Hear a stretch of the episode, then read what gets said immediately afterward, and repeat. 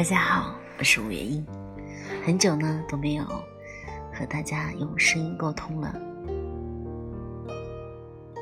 也非常感谢大家这么久以来还在关注着我。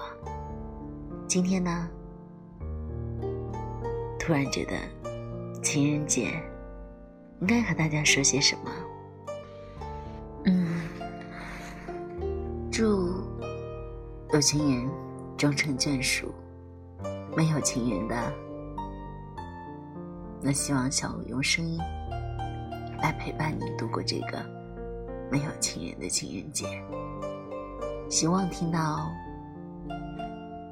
这个心情故事呢，你会感觉这个节日啊，还好不是一个人过的。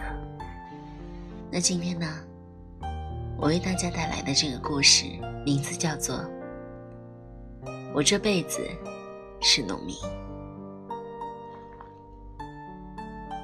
一九八五年，我十六岁，在一个小山村里长大，从来没有幻想过外面的世界。当初唯一的愿望，就是做一个本分的农民，娶一个媳妇儿，生一大堆孩子，在这个小山村里慢慢的老去。一九六九年，我在娘胎里出生。对于我的到来，爹和娘都没有过分的吃惊，也没有过分的欢喜。在那个年代，一家子十几个孩子都是很正常的事儿。而我们家五个孩子，我排行老四。我的下面。还有一个妹妹。虽说当时很穷，但一家子从地里刨的，还能够一家子的营生。虽说不富裕，但一家子过得还挺舒心。一九七七年，我八岁，当时大哥就念了几天，就不念学了。出了校门，还对着老师骂了一句“狗屎什么东西”。二哥上学念了两年书，后来村里来了一个木匠，说是招徒弟，于是二哥出于好奇，就跟着去了。三哥念书念了一年，每次去上学的时候，就会经过后村的戏班子门口。实在顶不住诱惑，索性不念书了，去学唱戏了。我娘心想：难道咱家就没有一个能成才的吗？于是，娘把我送进了学堂。记得老师对我娘说：“这孩子估计也就那两天的好奇，别浪费学费了。”还是回家干活吧。而我就在旁边看着，没有出声，只是觉得老师穿的衣服有些奇怪，还大长衫呢，这都什么年代了？小妹当时五岁，爹和娘压根儿也没想让她上学。一个女孩子长大了就是别人家的了，还上什么学呢？其实，也主要是因为家里没有钱。我们都长大了，食量大增，地里打的粮食勉强掺和着杂粮，够吃着。更不用说那多余的粮食去换钱了。一九八三年。我十四岁，在小学的时候，我考试每一次都是班级第一名，得的奖状贴满了整个茅草屋。我也很顺利的从小学以全乡第一名的成绩进入了初中。之前那个老师也改变了他对我的看法，为表歉意，来我家祝贺我时，还拿了两块大红薯。他还穿着那件大长衫，见到他时，我就在心里笑了。娘还是很热心的招待了他，并把家里唯一下蛋的母鸡给杀了。当时我在心里很生气，想，那得多久吃不上鸡蛋呀？心里憋屈的只想哭。不过，对于鸡肉，我却吃了很多。十四岁那年，我刚上初二，除了英语，别的科目在全校都是第一名。我的英语很吃力。班主任也经常批评我的英语，为此我也很生气。不凑巧，那年我病了，很厉害，在家调休了三个月。等我去学校的时候，别的科目依然很棒，而英语是差的要死，班级倒数。班主任又多次教导批评我。而我，索性背着书包回家了。当时，我没有决定不上学，娘让我转学，我没有同意。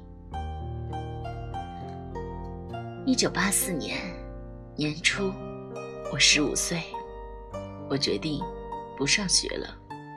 我骂了一句：“狗屎，什么东西！”娘没有多说什么。爹说：“咱家祖坟上就没那颗蒿子，咱就得认命。”三月初，我就跟着爹和娘下地干活。刚放下书本，我还有些不习惯。然而，和大哥、二哥、三哥还有小妹一块儿，我还是挺开心的。当时。是大哥拿着锄头在冲沟，我们几个在后面点子播种。干了不多会儿，大哥就干不动了。爹没有让二哥接手，就亲自接过锄头。爹干得很快，我们几个一块点子儿都跟不上爹的步伐。一上午的时间。那么大的一块地就干完了，而在我的脑海里闪现出两个字，这也绝对不是骂人的，是哪两个字呢？牲口。一九八五年，我十六岁，村庄上已经开始有向外打工的了，于是当初。我作为一个本分的农民的愿望被打碎了。我跟着村里其他比我大的男人们一块儿去打工，去了郑州。当时，郑州最高的建筑物还是二七塔。我和那帮人一块儿在这里过了好几夜。我们几个找不到工作的，夜里就拿出被子。在二七塔旁边的公路上铺着睡觉。大早晨起来，天还未亮，环卫工人就开始扫马路，扫着树叶，哗啦哗啦的。我们睡得很死，当环卫工人把树叶扫到脸上的时候，才感觉到。环卫工人说：“咦，没看到啊。”不好意思啊，我们连忙起来，抱起被子，铺到已经扫完的地方，趁着被窝里还有一丝丝的热气儿，接着睡。因为到天明，我们就要收起被子，找工作了。后来的几天，我们都没有找到工作。从家里拿的几十块钱也几乎花光了。那天早晨，当收拾完东西准备回家的时候，有一个老板走过来说：“我在新米有一个水库，需要两个人去割草喂鱼，包吃住，一个月三十块。你俩愿不愿意？”我和另一个人商量后没有同意。后来，其他一群人围上那个老板说：“老板，你看我行不行？我行不行？我行不行？”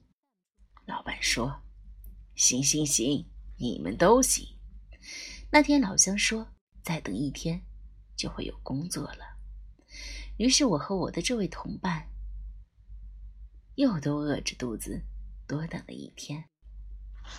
那天晚上。那个老板来接人，满满装了两大车，一溜烟儿就没影了。我在心里庆幸着，哼，那肯定不是去看守鱼塘，具体干什么，没有人知道。只是那天晚上的形势感觉并不是那么好。第二天，工作。还是没有等来，我们再也等不下去了，回家。一九八六年，我十七岁，刚下学两年，村里小学的一位老师下海了，校长念及我的初中学历，去邀请我去当老师，爹和娘都很赞同，都认为对我来说多么好的一次机会，以后。就是吃商品粮的人了。我对此并不感兴趣。我哼了一声，从屋里走出来。没多会儿，那位校长从屋里走出来，爹和娘也从屋里走出来，脸上挂满了歉意。校长说：“ 没事儿，我再找找其他人。”校长戴了顶厚帽子，在厚厚的白雪上留下了一道长长的脚印。那年春天，我又跟着村里的那群男人们去打工了。那次没有北上，而是选择了南下。我们去了南京，干的是建筑工地上的活儿。一天干十个小时，工资是两块钱，管住不管吃。我当时在想，这次无论如何都要挣些钱回家，因为年底大哥就要结婚了，家里特别需要钱。村里的那帮男人们都要吃两份米饭，一份红烧肉，三顿饭花一块钱。刚好一个月能留下三十块钱拿回家，而我一天只花六毛钱。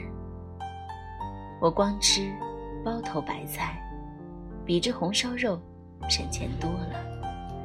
第一个月花工资时，我比其他人多领了十几块钱，我高兴坏了。然而，当第二个月快干完时，老板说：“上头公司不给发工资了，我也没有工资了。你们都收拾收拾东西回家吧。”第二天，老板不见了，我们也没有什么维权的渠道，就背着东西走了。我和另外一个人。没有着急着回家，而是去了南京。当我和那个人背着大包小包在大街上找工作的时候，进了一家烧饼店。店主是个四五十岁的人，家里有两个女儿。我们很实诚，和店主聊了很多。店主想把一辈子的手艺传下去。可家里却都是女孩店主相中了我，问我愿不愿意留下来跟他学做烧饼。我问店主：“那我的另一个同伴怎么办？”店主说：“我只收一个人。我很坚决的说那不行。店主也没有多说什么我们吃完饭就走了。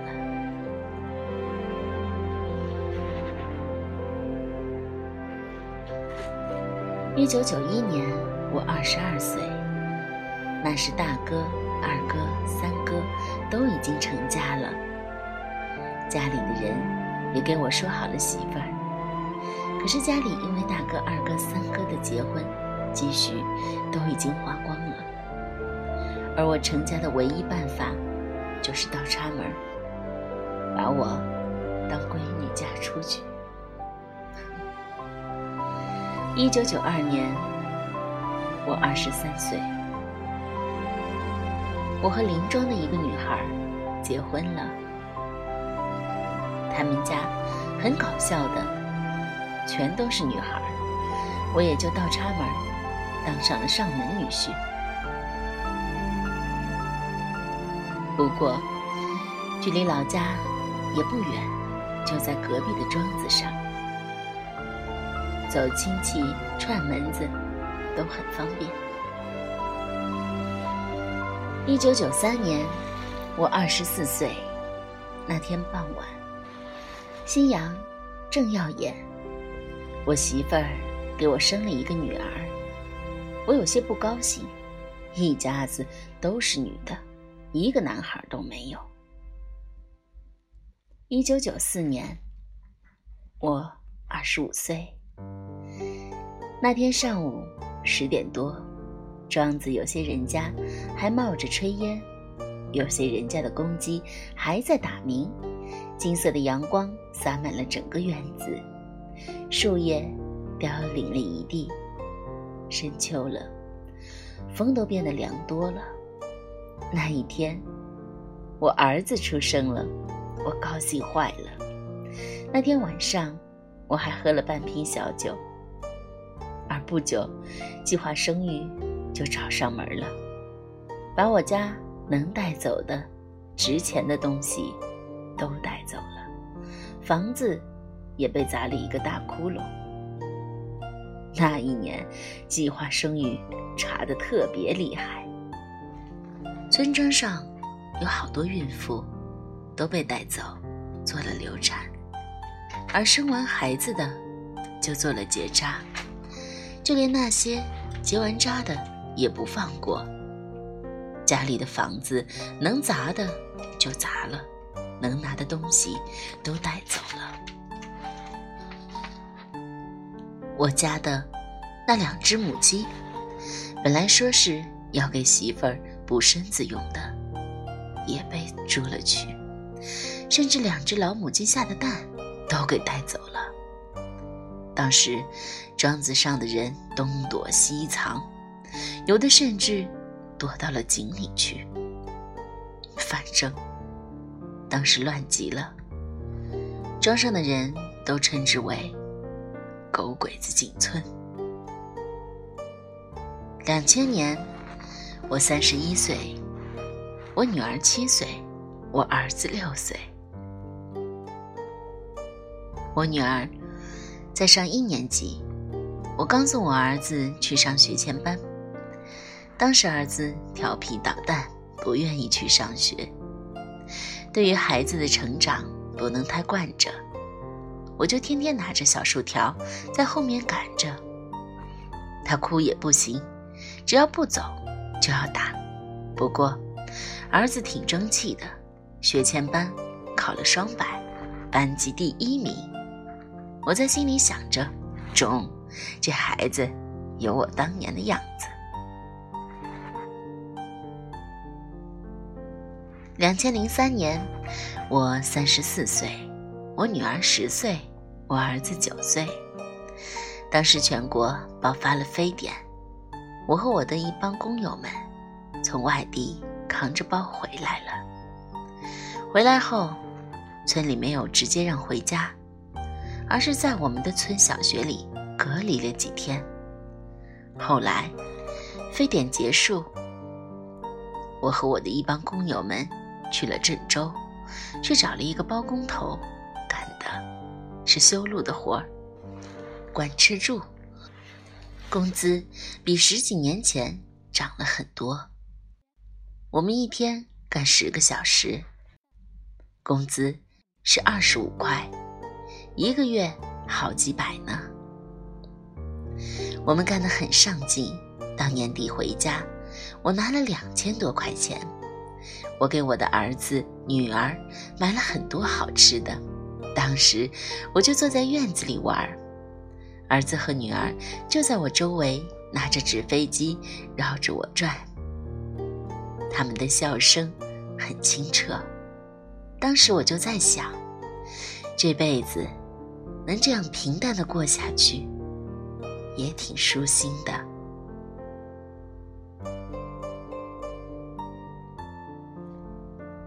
二零零七年，我三十八岁，我女儿十四岁，我儿子十三岁。我女儿上的初二就不上学了，我很生气。我抓起笤帚去打她，我打断了两根笤帚的把子，可她就是倔着不去上学。女儿就在那儿哭，我也没办法，蹲在一旁。抽起烟来。值得欣慰的是，儿子刚上初中，在班里前几名。那年，我又去郑州打工了，包头工相中我的手艺，给我出一千五百块一个月。工地就在郑州大学的校园里。进到郑州大学的校园里，让我真正的。感到了震惊，我唯一想到的是，大学真好，我一定要把我的儿子供上大学。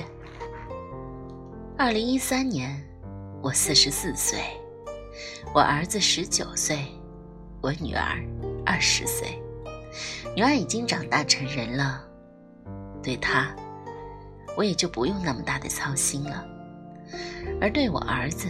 高考结束，成绩不理想，伤心的天天不说话。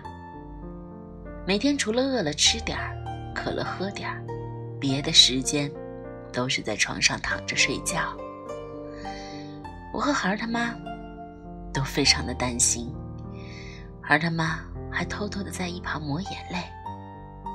我也不知道该说啥，我小心翼翼的走到床边问他。要不，差一点的学校，咱也报一个。你愿意上，我就愿意供着你。儿子坐起来，许久，说了一句话：“我要复读。”二零一四年，我四十五岁，我儿子二十岁。